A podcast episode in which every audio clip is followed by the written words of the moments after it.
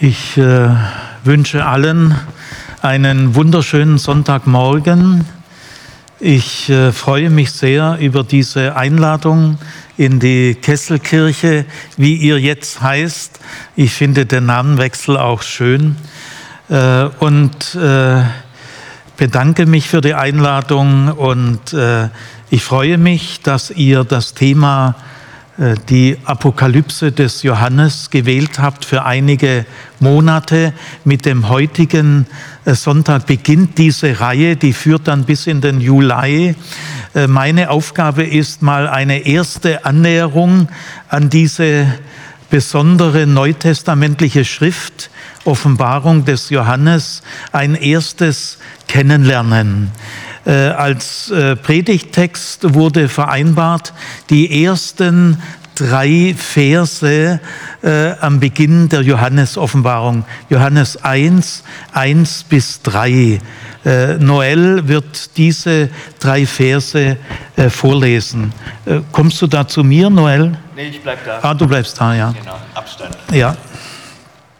Offenbarung 1, 1 bis 3.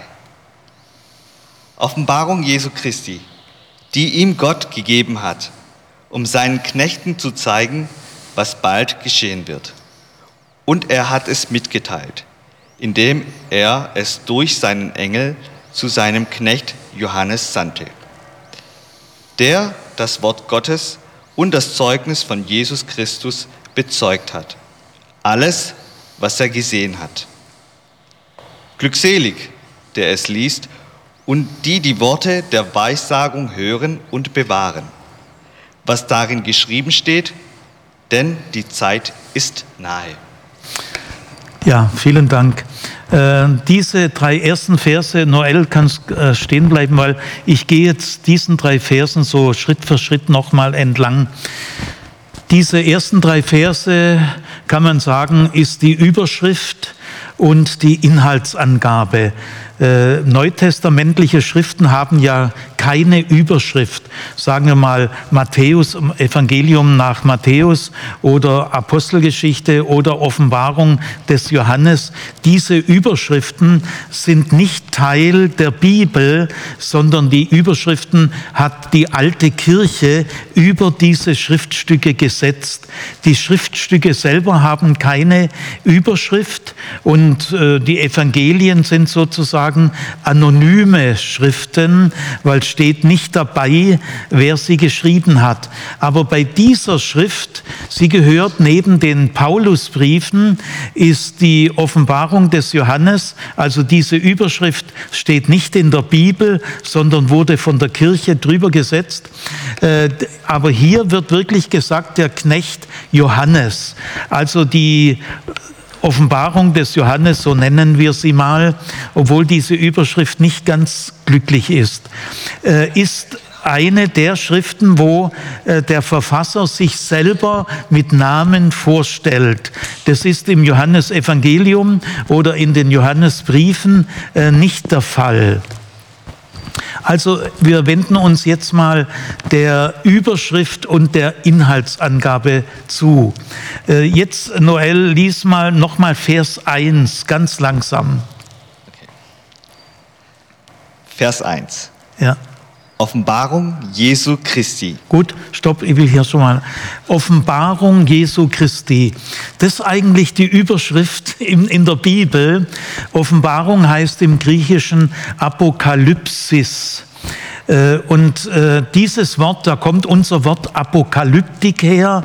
Man hat später in der Theologie, in der Kirche das Wort Apokalyptik zu einem großen Fachausdruck gemacht.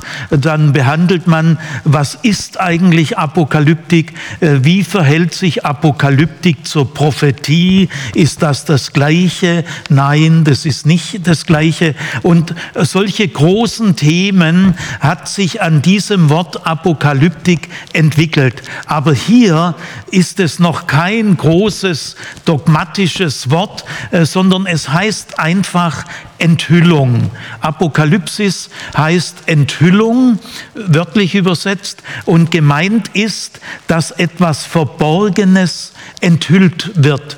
Von wem? Von Jesus Christus. Also der Text beginnt Apokalypsis, Enthüllung oder Offenbarung Jesu Christi. Also das ist eigentlich genauer als die übliche Überschrift Offenbarung des Johannes.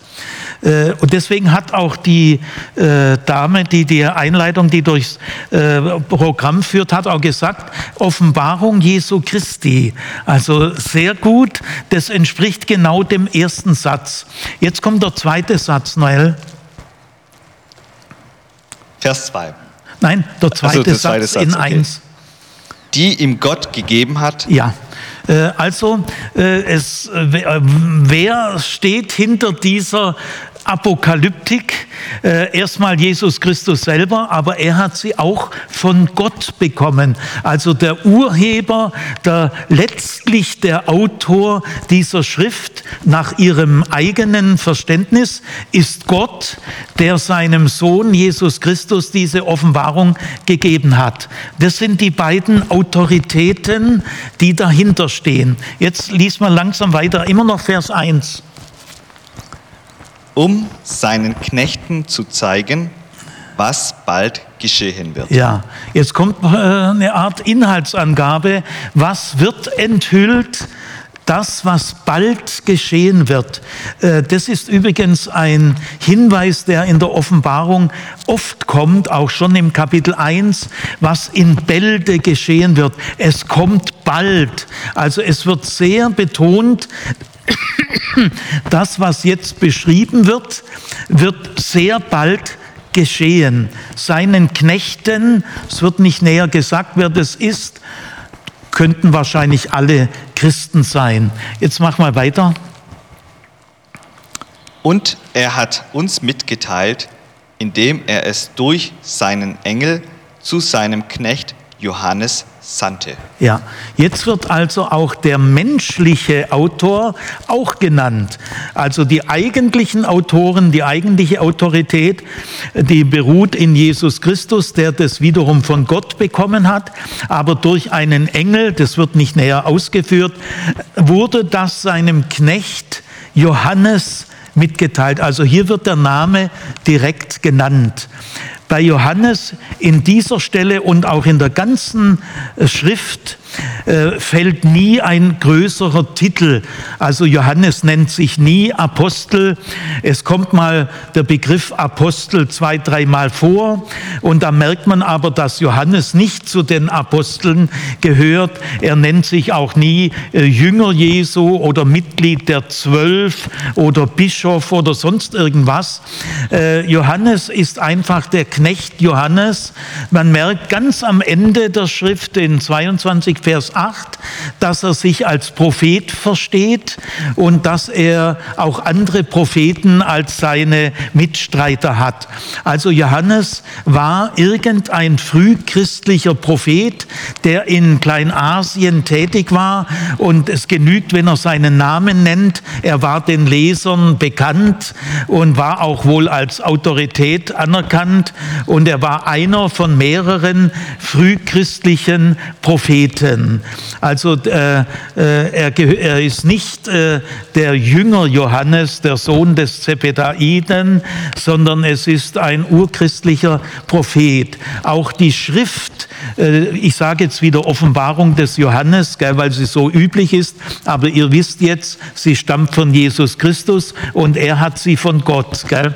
Aber diese Offenbarung äh, des Johannes ist also nicht vom gleichen Autor wie das Johannesevangelium oder die Johannesbriefe. Äh, er schreibt auch ein ganz anderes Griechisch. Es kann niemals der gleiche Autor sein. Und auch was er schreibt, das sind sehr andere Akzente als im Johannesevangelium. Jetzt kommt der Vers 2. Der das Wort Gottes und das Zeugnis von Jesus Christus bezeugt hat. Ja, soweit mal. Das ist schon eine ganz gewichtige Formulierung, die in der Offenbarung 10, 20 Mal vorkommt, der das Wort Gottes und das Zeugnis von Jesus Christus. Diese Formulierung ist sehr wichtig, weil in der Johannes-Offenbarung ist damit der ganze christliche Glaube gemeint und das Zeugnis von Jesus Christus meint ein öffentliches Bekenntnis, auch dort, wo es in äh, Schwierigkeiten führt. Also man ist, wenn man ein Zeugnis Jesus Christi abgibt, ist man bereit, für dieses Zeugnis auch Nachteile in Kauf zu nehmen, Widerstand zu überwinden. Also Wort Gottes und Zeugnis Jesu, das ist das, worum es in der Johannes-Offenbarung geht. Und da wird betont, wir müssen damit rechnen, dass das auch Widerstand hervorruft oder sogar äh, Unterdrückung, Benachteiligung bis hin zur Verfolgung. Äh, wir werden also gefragt, sind wir bereit für das Wort Gottes und das Zeugnis Jesu, das öffentliche Bekenntnis, auch Nachteile und Bedrückung auf uns zu nehmen. Ja, mach mal weiter. Alles, was er gesehen hat. Ja. Und jetzt kommt Vers 3. Jetzt kommt Vers 3. Glückselig, die, der es liest und die die Worte der Weissagung hören und bewahren. Ja. Hier kommt Worte der Weissagung, das kann man auch übersetzen, Worte der Prophetie. Also jetzt merkt man auch, es ist prophetisch. Worte der Prophetie. Also er ist ein Prophet. In dieser Schrift hängen Apokalypsis, Apokalyptik und Prophetie sehr eng zusammen. Äh, es ist äh, ein bisschen problematisch, wenn man einfach sagt, es ist ein apokalyptisches Buch, weil wir einen bestimmten Begriff von Apokalyptik haben. Man kann ohne weiter sagen, es ist ein prophetisches Buch. Also wenn es Theologen gibt, die sagen, Apokalyptik ist ganz was anderes wie Prophetie, dann muss man sagen, äh, es ist ein prophetisches Buch. Äh, es ist gar nicht so typisch apokalyptisch, wie es damals viele apokalyptischen Bücher gab. Äh, besonders ist hier, dass ein Glückwunsch ausgesprochen wird, eine Beglückwünschung. Glücklich hier heißt es glückselig. Lassen wir mal, besser ist einfach glücklich.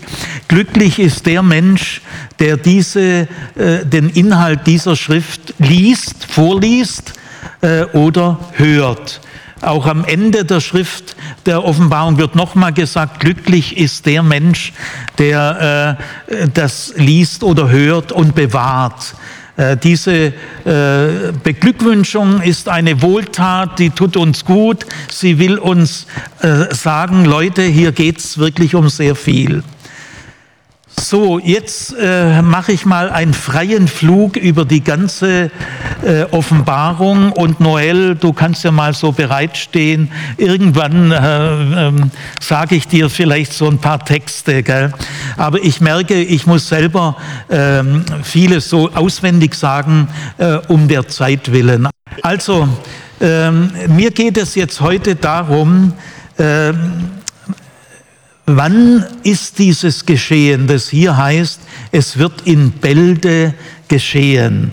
Äh, es gibt äh, viele Christen heute, vor allem in christlichen Sondergruppen, will ich mal sagen, die übertragen das Ganze in die heutige Zeit. Es gibt auch ein berühmtes Buch von Filbert, das war ein christlicher äh, Naturwissenschaftler, der hat ein Buch geschrieben, Christliche Prophetie und Nuklearenergie. Und er sieht in diesen Bildern den Schrecken der Atom, eines Atomkriegs. Gell? Da muss man aber schon eine blühende Fantasie haben. Oder es gibt, ein, es gibt viele Bücher, aber das berühmteste Buch ist von Carlson Lindsay äh, alter Planet Erde wohin aus dem amerikanischen übersetzt. Das Buch äh, ist erstmals erschienen 1974 und hat 28 Millionen Exemplare wurden verkauft. Also ist eines der erfolgreichsten christlichen Bücher überhaupt. Und dieser Lindsay überträgt auch alles ins Heute. Der Untertitel heißt Im Vorfeld des Dritten Weltkriegs. Ich möchte also jetzt deutlich machen, das ist ein Irrweg. Äh, das passt gar nicht zu diesem Text. Denn er sagt ja auch, was in Bälde geschehen wird. Und dann heißt es in Kapitel 1, in Vers 9 oder 10, äh, schicke diese äh, Visionsbeschreibungen, alles was du siehst, an sieben Gemeinden. Und die werden da genannt. Ich, ich will sie mal nennen, weil äh, es ist nicht zufällig, äh, diese sieben Gemeinden. Schicke sie an Ephesus, das war eine sehr große Stadt, Küstenstadt in der heutigen Türkei an der Westküste Richtung Griechenland, ganz im Süden, über 100.000 Einwohner, sehr bedeutende Stadt. Also schicke sie an die Gemeinde zu Ephesus, da war eine große christliche Gemeinde, schicke sie an die Gemeinde zu Smyrna, ist auch eine Küstenstadt, so 80 Kilometer nördlich, schicke sie an Pergamon, ist auch eine Küstenstadt, noch weiter nördlich, war eine berühmte Stadt, mal Hauptstadt eines Königreichs, Pergamon, und dann schicke sie nach Thyatira, das geht jetzt ins Landesinnere, dann schicke sie nach Sardes, das geht nach Südosten runter, dann schicke sie nach Philadelphia und dann nach Laodicea. Das ist also von Ephesus gesehen äh, so ein Kreis im Hinterland, geht nach Norden und kommt im Süden wieder zurück. Diese sieben bedeutenden Städte der römischen Provinz Asia waren durch ausgebaute Fernstraßen miteinander verbunden. Und diese sieben Städte hatten eine Gemeinsamkeit und äh, das äh, kann kein Zufall sein. Diese sieben Städte, es gab ja noch viel mehr Städte in der römischen Provinz Asia. Asia meint die heutige Türkei, also Kleinasien.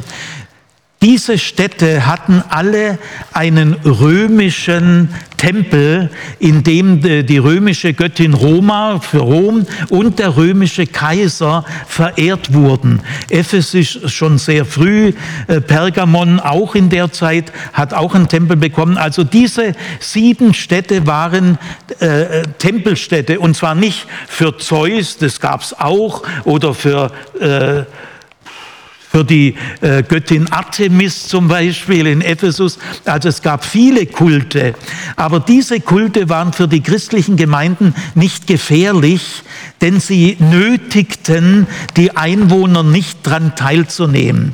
Aber der römische Kaiserkult, der in der Zeit, wo diese Schrift geschrieben wurde, man äh, sagt zu Recht, ungefähr in der Zeit 90 bis 95 äh, wurde die Offenbarung des Johannes geschrieben und da war der Kaiser Domitian, der regierte von 81 bis 96, also so in der zweiten Hälfte. Dieser Kaiser hat den Kaiserkult, der mit Kaiser Caligula begann. Da äh, verlangten die römischen Kaiser immer stärker, dass sie göttlich verehrt wurden. Also Domitian, äh, der Kaiser, der jetzt gerade dran war, hat diesen Kaiserkult noch erheblich verschärft. Äh, er ließ sich anreden mit Dominus et Deus, Herr und Gott und ähnlichem. Also äh, diese römischen Tempel, die also gewidmet waren Roma, der, der Göttin von Rom und äh, und den römischen Kaisern. Da waren also Priester und große Statuen, Bilder, äh, von denen man sagte, die können auch sprechen. Die Priester kriegen die Statuen dazu, dass sie auch mal sprechen. Da gibt es so Legenden. Also diese Priester achteten darauf, dass vor diesen Statuen der römischen Kaiser äh, geopfert wurde, Weihrauch und, und anderes. Und wer nicht geopferte, äh, der riskierte sehr viel bis hin zum Tod, weil die, die römische totalitäre Macht äh, hat eine äh, absolute Loyalität erwartet. Äh, Zeus kannst du schon opfern, weil da haben die kein Problem gehabt. Äh, ich verehre Zeus, aber natürlich auch den römischen Kaiser. Also in der, in der Johannes-Offenbarung ist folgende Problematik.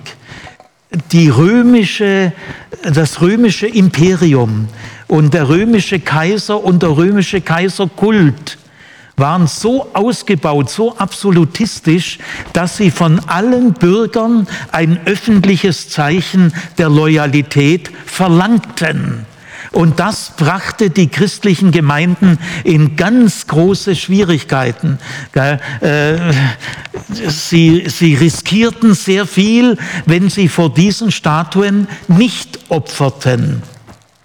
Und das zeigt, dass es bei der Johannes-Offenbarung um damalige Probleme äh, geht. Diese sieben Gemeinden, denen wird dann gesagt, wenn ihr diese sieben Gemeinden behandelt, äh, ich habe das und das finde ich gut an, an euch und der Auferstandene sagt dann, aber das und das finde ich nicht gut und er sagt in jeder dieser Sendschreiben, ich komme, ich komme zu euch. Also die Wiederkunft Christi spielt da schon eine große Rolle. Und diese Sendschreiben in Kapitel 2 und 3 ist also nur ein kleiner Teil der Offenbarung. Sie hat 22 Kapitel. Äh, der erste Teil sind die Sendschreiben 2 und 3, diese sieben Gemeinden, die also in tiefe Probleme gestürzt wurden durch die absolutistische äh, Propaganda im römischen Kaiserkult, die göttliche Verehrung verlangten. Und dann der große visionäre Teil von Kapitel 4 bis 21, 22, 5. Äh, dieser große visionäre Teil ist nicht denkbar ohne die Sendschreiben.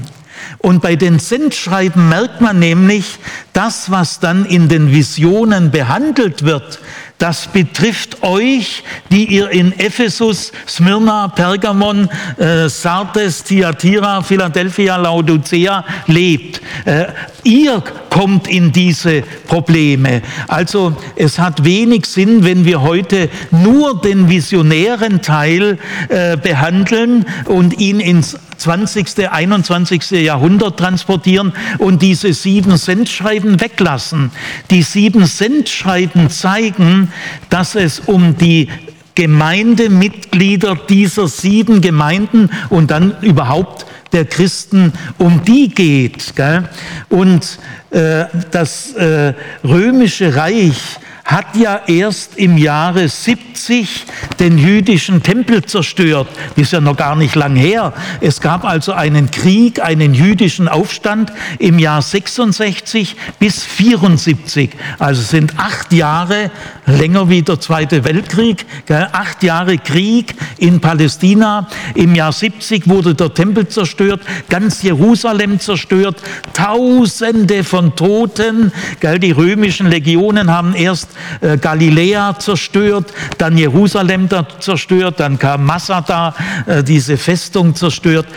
Diese, dieser Vernichtungskrieg ist ja den Leuten noch völlig präsent. Der war ja erst äh, bis 74 und jetzt haben wir 90. Gell? Das heißt, das Erleben äh, dieser Menschen, dieser Christen damals, auch dieser Propheten, war noch sehr stark angereichert durch den Vernichtungskrieg, äh, den die Römer gegen Israel äh, ausgeführt haben. Diese Vernichtungsmacht der Römer haben die ja jetzt erst total kennengelernt. Und jetzt drohen, es gab noch nicht große flächendeckende Verfolgungen, die gab es noch nicht. Äh, nur bei Nero vor 20 Jahren, 68, da gab es schon mal eine Verfolgungswelle, dann ebbte sie aber wieder ab. Und die großen Christenverfolgungen kommen erst später. Also diese Gemeinden haben noch nicht Verfolgungserfahrungen. Es gab noch keine systematischen Christenverfolgungen, aber sie hatten Bedrohungsgefühle. Sie merkten, äh, die Situation wird immer gefährlicher. Es, es, äh, es sticht vorn, äh, es können Verfolgungen jederzeit ausbrechen. Die Stimmung wurde immer härter. Also es war eine bedrohliche Lage. Und dann äh, möchte ich noch sagen, in Kapitel, ich, ich, merke, ich kann das äh, gar nicht so behandeln, es, es dauert so lang, äh, da müsst ihr mal so Abende oder einen Studientag machen. Gell? In Kapitel 13 äh, wird geschildert, äh, dass zwei Tiere äh, erschaffen werden vom Drachen, vom Teufel. Der erschafft zwei Tiere. Das eine Tier kommt aus dem Meer und da müsst ihr wissen, das Mittelmeer war das todbringende Meer. Die römischen Soldaten kamen immer vom Meer, immer vom Mittelmeer. Die nannten das Mittelmeer Mare Nostrum, unser Meer. Da gibt's keine anderen. Wir haben die total totale Herrschaft, die, die Todesgewalt, die Vernichtungsgewalt kommt immer vom Mittelmeer. Und dann landen, die, die Römer kamen ja nie über Land, es waren ja viele, es waren tausende von Kilometern, die sind immer vom Meer gekommen. Also das Meer war de, der todbringende Ort im römischen Reich. Und dann äh, gibt es auch andere Dinge. Äh, das, äh, das, römische Reich war das Machtmonopol, die große Stadt, die Hure Babylons ist Rom. Es heißt auch mal in Kapitel 17, äh, dass, dass die große Hure auf den sieben Bergen sitzt. Ja, Rom ist die Stadt der sieben Hügel. Gell? Und es heißt am Ende im letzten Vers äh, Johannes 17, 18, äh, also Offenbarung 17, 18, die große Stadt. Also äh, mehr kann ich jetzt mal nicht zum Ausdruck bringen. Zur Interpretation der Offenbarung des Johannes gehört, dass alles sehr, sehr plausibel wird wenn das satanische Reich, die große Hure, die zwei Tiere sind einmal das römische Kaisertum und die römische Kaiserpropaganda, die, also die, Kaiserkult. Diese, das sind die beiden Tiere, die auch tatsächlich äh, einen totalitären Anspruch erhoben. Man muss denn die Johannes-Offenbarung bewundern, denn wie nirgendwo sonst im Neuen Testament wir sind 35er. Äh, wie nirgendwo sonst im Neuen Testament wird hier sehr klar erkannt zwischen einer weltlichen Macht, die sich religiös aufputzt und totalitären Anspruch erhebt, und dem christlichen Glauben, muss es zu tiefen Konflikten kommen. Da sind friedliche äh, Kooperationen nicht möglich. Diese Erkenntnis steckt in der Offenbarung. Ich will zum Schluss so in einer, zwei Minuten sagen, ganz am Ende endet es im himmlischen Jerusalem, Johannes 21. Dieses Ziel äh, finde ich sehr inhaltsreich, sehr wichtig. Wir gehen nicht auf ein Nirvana zu, äh, nicht in irgendeine Auflösung aller Dinge, sondern das Ziel ist eine Stadt. Das heißt, wir werden wieder zusammenleben. Leben heißt immer, auch wenn wir am Ziel sind in der Vollendung, dass wir zusammenleben. Und eine Stadt bedeutet intensives Zusammenleben. Es ist noch viel mehr wie auf dem Land oder Garten Eden. Nein, das Ziel ist, wir sind gesellige Wesen. Wir werden wieder zusammenleben. Das Schönste ist Geselligkeit, Gemeinschaft. Leben heißt immer Zusammenleben. Und Gott wird unser Licht sein, unsere Geborgenheit. Die Stadt wird fest ummauert sein, geborgen sein. Also wir haben ein geselliges Ziel. Äh, Leben heißt Zusammensein, das finde ich an diesem Leitbild sehr wichtig. Macht's gut.